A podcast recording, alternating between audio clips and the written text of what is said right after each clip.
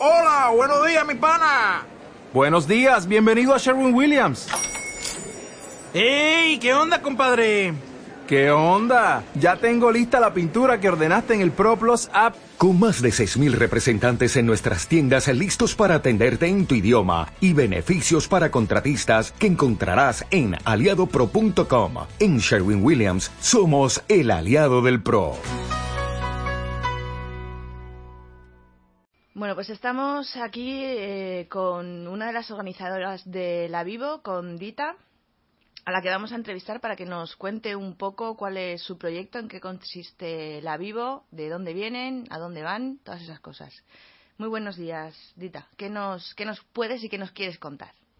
Bueno, pues os contaré todo lo que pueda sobre La Vivo y, y nada, que estoy abierta a vuestras preguntas. Bueno, pues vamos a empezar por el principio, ¿no? ¿De dónde surge la idea de, de La Vivo? La idea de la Vivo surge de un, de un reencuentro, surge de un reencuentro de, de mí misma, de Dita, con algunas amigas Bollo, en un cumpleaños, por pura casualidad, y en la cual nos damos cuenta de que mmm, todas jugamos a juegos sexuales mm, sadomasoquistas, BDSM, azotes, etcétera, pero la mayoría de las chicas que conozco, bolleras, juegan en privado. ¿Por qué? Porque no había ninguna fiesta pública que no fuera um, hetero o que fuera mixta. Entonces dije, pues hay que hacerla, hay que organizarla, hay que hacer algo que sea público para chicas, pero que no sea comercial. O sea, mmm, el ánimo de lucro nos daba lo mismo, sino que lo que queríamos es que existiera el espacio. Vale, entonces la Vivo en principio es una fiesta pública en la que solamente participan chicas y en la que se practican juegos de BDSM. En la Vivo intentamos que haya eh, mujeres, pero que también haya presencia de trans, especialmente boys, o sea, eh, chicas que han pasado a ser chicos o que se consideran, se consideran chicos trans mm, en cualquiera de sus especies. Gente queer, pero eh, realmente un poco el límite está en lo que llamaríamos bio-varones, o sea, en general, hablando crudamente, no hay pollas biológicas. Eh, hay algunos eh, travestis que juegan como bolleras, o sea, son hombres que en su juego BDSM exclusivamente juegan con chicas.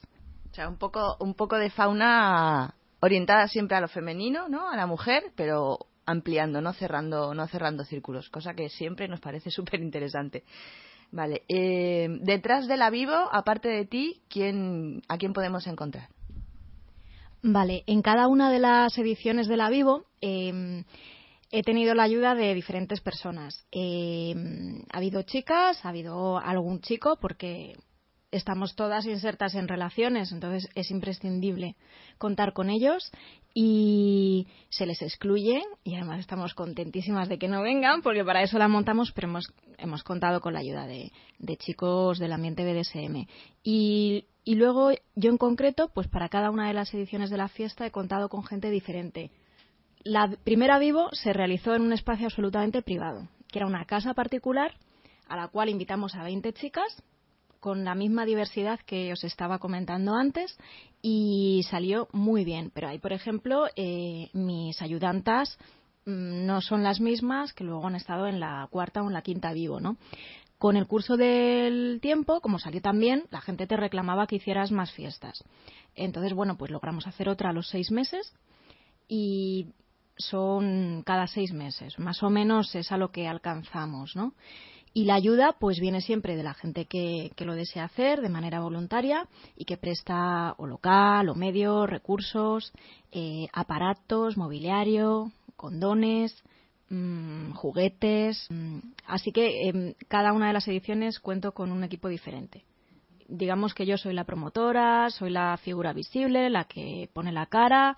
Bueno, no pongo la cara, yo pongo el culo, pero y, la que, bueno, pues recibe lo bueno y lo malo, el feedback bueno y el feedback malo, críticas, mejoras, más o menos, pero siempre cuento con, con gente, sobre todo gente del ambiente BDSM, que tienen bastante experiencia y que, que bueno, que, que apuestan por algo que sea alternativo. Y para hacer algo alternativo y sin dinero necesitas gente, necesitas amistades. O sea, que esto, lo que me estás contando es que cada fiesta de la Vivo va a ser diferente porque, primero porque seguramente los participantes vayan también cambiando, ¿no? Porque la gente que te, que te ayuda a montarla va cambiando, porque los locales seguramente sean distintos, o sea que es súper interesante porque dentro de que es la misma idea, siempre van a ser fiestas distintas. Eso está, eso está muy bien. El, concepto de la Vivo es una fiesta de juego BDSM para mujeres. Suele haber un aforo de máximo 30 personas porque es lo que hemos visto que funciona bien, que no es demasiado poco, no, no es demasiada personas y pero después, como tú bien dices, cada edición es diferente porque el local es distinto, las asistentes son distintas, eh, se conocen entre ellas o no, son amigas o son parejas sexuales o no, y se crean unas alianzas muy bonitas, precisamente porque es una fiesta solo de chicas. Ya que dices que, la, que el aforo es limitado, que además tiene toda su, toda su lógica para que haya un, ambiente cómodo y un ambiente que incite a participar y, a formar parte de, lo que está sucediendo, eh, ¿cómo podemos acceder a una de esas fiestas? La manera más fácil para ir a la Vivo es escribir al correo electrónico de la Vivo, echar un vistazo al blog para que tengas información, que ahí contamos todo, todo el rollo de qué vamos, por qué sale, qué normas hay, qué etiqueta, qué, esperamos, de cómo te comportes y, qué te ofrecemos. Lo que dices de, de, las normas es muy interesante porque hay mucha gente que desconoce cómo funciona el mundo BDSM y que piensa que aquello es un poco Mm, lo que surja, eh, que te den y recibir y, y no, y realmente hay un código no estricto, pero sí que limita hasta qué punto lo que se puede y lo que no se puede hacer. Cuéntanos un poquito de cómo, cómo va eso. Em, en primer lugar, hay una palabra de seguridad que es una práctica BDSM súper eh, consolidada y que consiste en que cuando una persona se siente mal con algo de lo que ve, oye o le están haciendo o está haciendo ella misma, tiene la facultad de parar el juego inmediatamente, esté como esté, esté a medio currerse, esté implicada 20 personas, lo que sea. En el momento que se pronuncia esa palabra, se para la escena y se vuelve, digamos, a la vida real. Y se chequea qué es lo que ha pasado. O sea, mira a ver de dónde viene esa incomodidad. La incomodidad puede provocarla una sola palabra, maldicha, digamos, o una práctica, o simplemente el cansancio. Todo eso es válido. Entonces, la diferencia con, con una fiesta multitudinaria, swing de locales tal, es esa. O sea, en el BDSM la esencia es que es consensuado, que las dos partes quieren y todo el rato están jugando a un juego de poder, pues están jugando, son adultos que juegan y que lo saben, que están haciendo un teatro. Un teatro que se lo toman en serio, un teatro que les excita, pero un teatro del que puedes salir cuando tú quieres. Otra de las, de las normas, pero que esto también se deja a gusto de cada cual, es incentivar que se hagan prácticas de sexo seguro y que haya mucha higiene en, en lo que hagas porque hay que hacer un poquito de educación, o sea, educación en la mazmorra. Cosa que uses, cosa que limpias. Y la limpias tú, o tu sumisa, lo que quieras, pero la tienes que dejar en buenas condiciones para la siguiente. Eh, otra de las normas eh, que, que es bastante importante es que no se pueden usar drogas que no sean ni tabaco ni alcohol, porque interfiere completamente con tu experiencia del BDSM. O sea, ya bastante es la droga natural del cuerpo, que son las endorfinas, como para ir puesta de no sé qué, que te quita facultades para diferenciar si eso te está gustando o no te está gustando. Te están poniendo el culo rojo y al día siguiente te vas a sentir mal con lo que has eh, soportado, aguantado, ¿vale? Es lo mismo que sexo borracha. O sea, mm, puede ocurrir que al día siguiente tengas la sensación de que a lo mejor no ha sido consentido. Y esas son las principales. O sea, son mucho a nivel de seguridad física, emocional y, bueno, y luego por otro lado, las relaciones públicas lo que hacemos es presentar a la gente y contarle un poco cómo va. Otra de las reglas que es de cualquier fiesta BDSM es que los juguetes de los demás no se, no se usan sin permiso. O sea, látigos, fustas, cadenas, esposas, no lo puedes coger simplemente y usarlo. Tienes que pedir permiso. Esto es como la guardería. Y tampoco puedes tocar un culo que no te hayan dado permiso. La gente puede ir en bolas o puede ir monísima, pero no tienes derecho porque a ti te parezca que es súper atractiva, que es un bombón y se comporta como una zorra, es que está jugando a eso. ¿Vale? Entonces, a diferencia del ambiente swinger y liberal, que, a mí personalmente me gusta mucho, salgo por ahí también, pero esto es una fiesta BDSM y la gran diferencia es que tú antes de tocar algo lo tienes que, que pedir. Me parece súper interesante todo el tema de, las normas de lo, que, de lo que acabas de hablar, sobre todo para mujeres que estén interesadas en este, en este mundo o que simplemente les llame la atención y que quieran acudir a, a, una de estas fiestas de la Vivo. Dentro de todo esto que se está moviendo, ¿qué tipo de, mujeres, qué tipo de público es el que suele acudir o qué tipo de público es el que vosotras también estáis buscando? Pues eh, el tipo de público es mujeres a, que se consideran mujeres, casi todas, eh, que les gustan las mujeres sexualmente o en el juego. Vale, entonces, mujeres. ¿Qué es una mujer? claro. Mujeres, normalmente casi todas, pues son mujeres, somos mujeres biológicas y que nos consideramos mujeres, nos definimos así. Y luego, por otro lado, que nos gustan las mujeres. Eh, ¿Qué pasa con esto? Bueno, pues hay chicas que son lesbianas, chicas que se dicen bollo, pero también chicas que se autodefinen como bisexuales. También mujeres que tienen parejas masculinas eh, y que les gusta jugar con otras mujeres o tener sexo con otras mujeres de vez en cuando. Y también se acercan. Y luego, por otro lado, hay eh, algunas personas eh, que en, las fiestas de la Vivo hay, hay muy pocas con respecto a otros países, pero que son chicas que se consideran chicos en el juego se hayan operado o no, o sea, estamos hablando de gente que es transgénero en alguna de sus modalidades. Cada una se pone su etiqueta. Entonces también vienen boys, boys con I minúscula. Y también habrá algunos transgénero que son de chico a chica. Y luego, respecto a las edades, eh, no es una fiesta lésbica de jovencitas, sino que es una fiesta en la cual viene gente de todas las edades. Porque, bueno, primero porque el, número de personas que pueden estar interesadas en la fiesta no es tan enorme como puede haber en, no sé, en cualquier festival gay. Y por otro lado, nos parece positivo el que la gente más joven aprenda de la gente más mayor. Hay gente joven que está muy experimentada y hay gente mayor, de por encima de los 40, que acaba de descubrir el BDSM porque muchísima gente llega al BDSM después de tener bastante experiencia sexual y vital. Entonces, al ser una cosa que todavía para ciertas generaciones se veía muy mal, todo el tema de cualquier desviación, perversión sexual, pues era bastante fastidiado para una mujer el salir del armario, ¿no? Y el hecho de ir a una fiesta por primera vez, pues es un, es un paso. No hay restricción de edad, solo por abajo. O sea, tiene que ser mayor de edad. Mira, las, las vivos son muy divertidas para la gente que va, porque como precisamente va gente tan variada, eh, cada una tiene su, su manera de jugar. Hay gente que va de ama y esclava y un protocolo alto, que es lo que se llama high protocol, pero hay gente que es más de rollo perra, golfa, puta.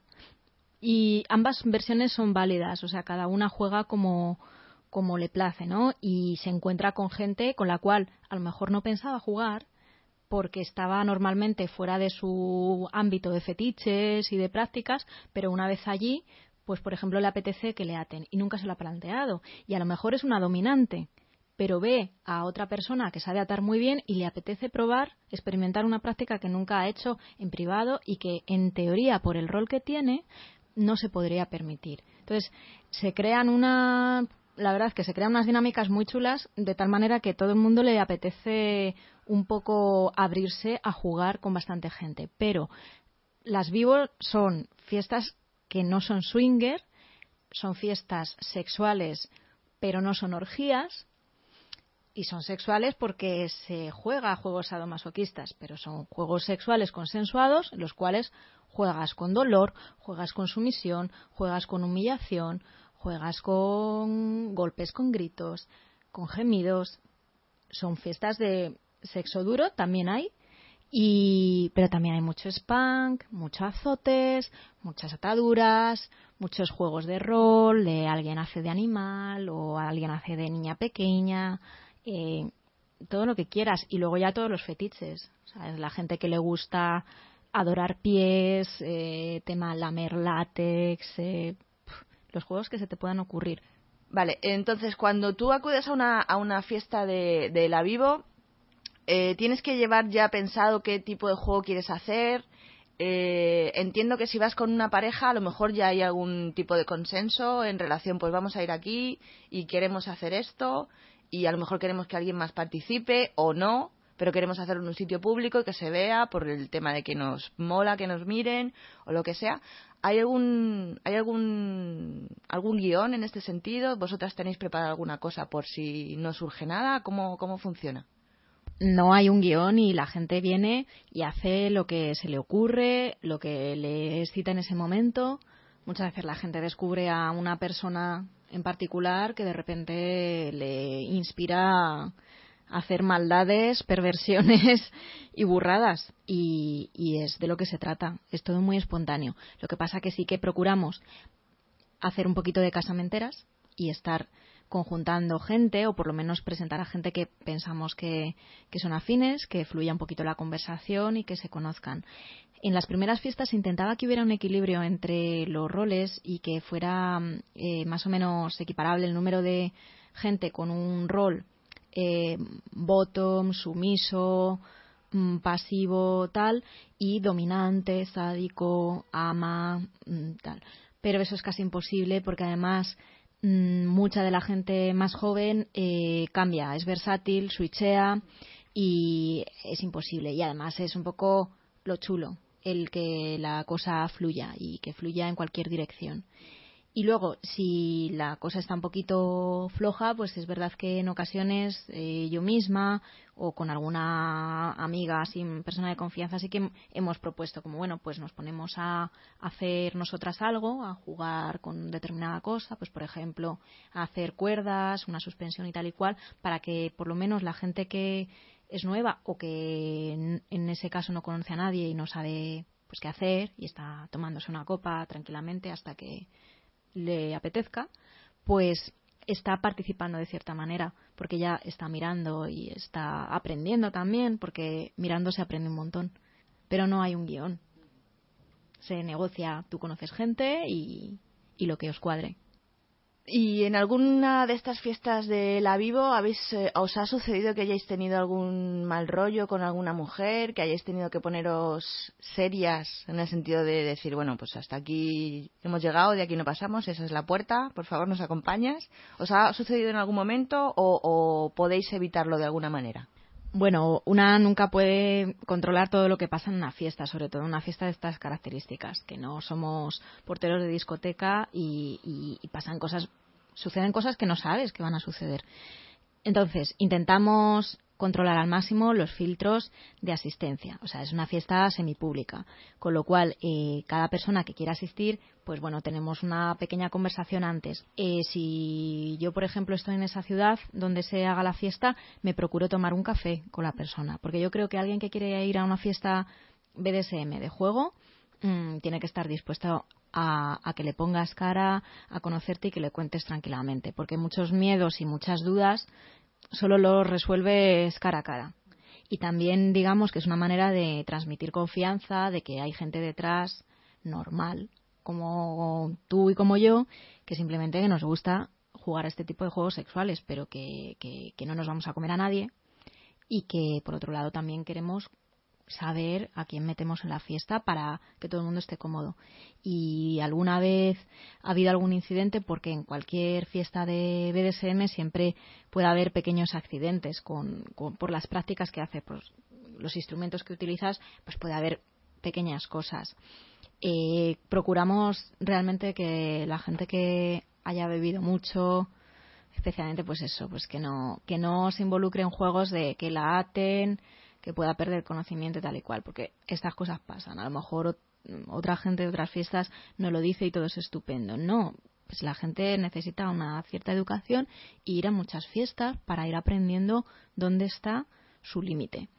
Y entonces ahí estamos por lo que se llama monitoras de mazmorra, pues que seríamos las relaciones públicas de otras fiestas, que tienes que estar un poco atenta. Eh, la seguridad psicológica, o sea, el botiquín mental, siempre lo digo, no lo tenemos. No, no lo podemos construir para ti. O sea, ahí en la fiesta, pues sí que llevamos, sí que hay botiquín, sí que hay cosas. Y sí que tenemos ciertas nociones de, de primeros auxilios, hay que decirlo. Pero es que el botiquín mental, o sea, si tú tienes una idea de bombera y no eres bombera y no lo sabes hacer, no deberías hacerlo. Pero bueno, que nada, en general no ha habido nada, nada importante. La gente que esté interesada, las mujeres que estén interesadas en participar, ¿cómo pueden ponerse en contacto con vosotras?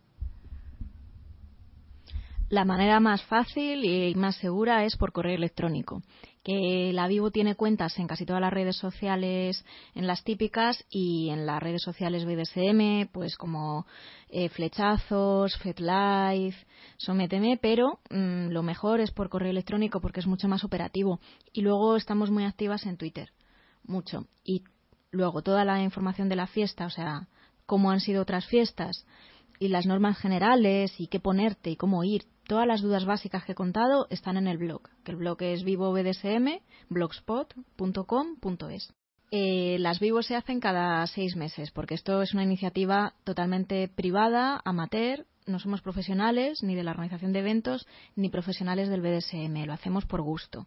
Entonces, más o menos alcanzamos a organizarlas dos veces al año, pues a veces tres, y lo que sí que estamos es súper abiertas a llevarla vivo a otras zonas de España, porque es la única fiesta actualmente que hay solo de chicas BDSM, entonces la idea es llevarla pues por el norte, ya estuvimos en Granada, en Madrid, en Barcelona y estamos abiertas a ir a cualquier mazmorra que esté abierta para nosotras.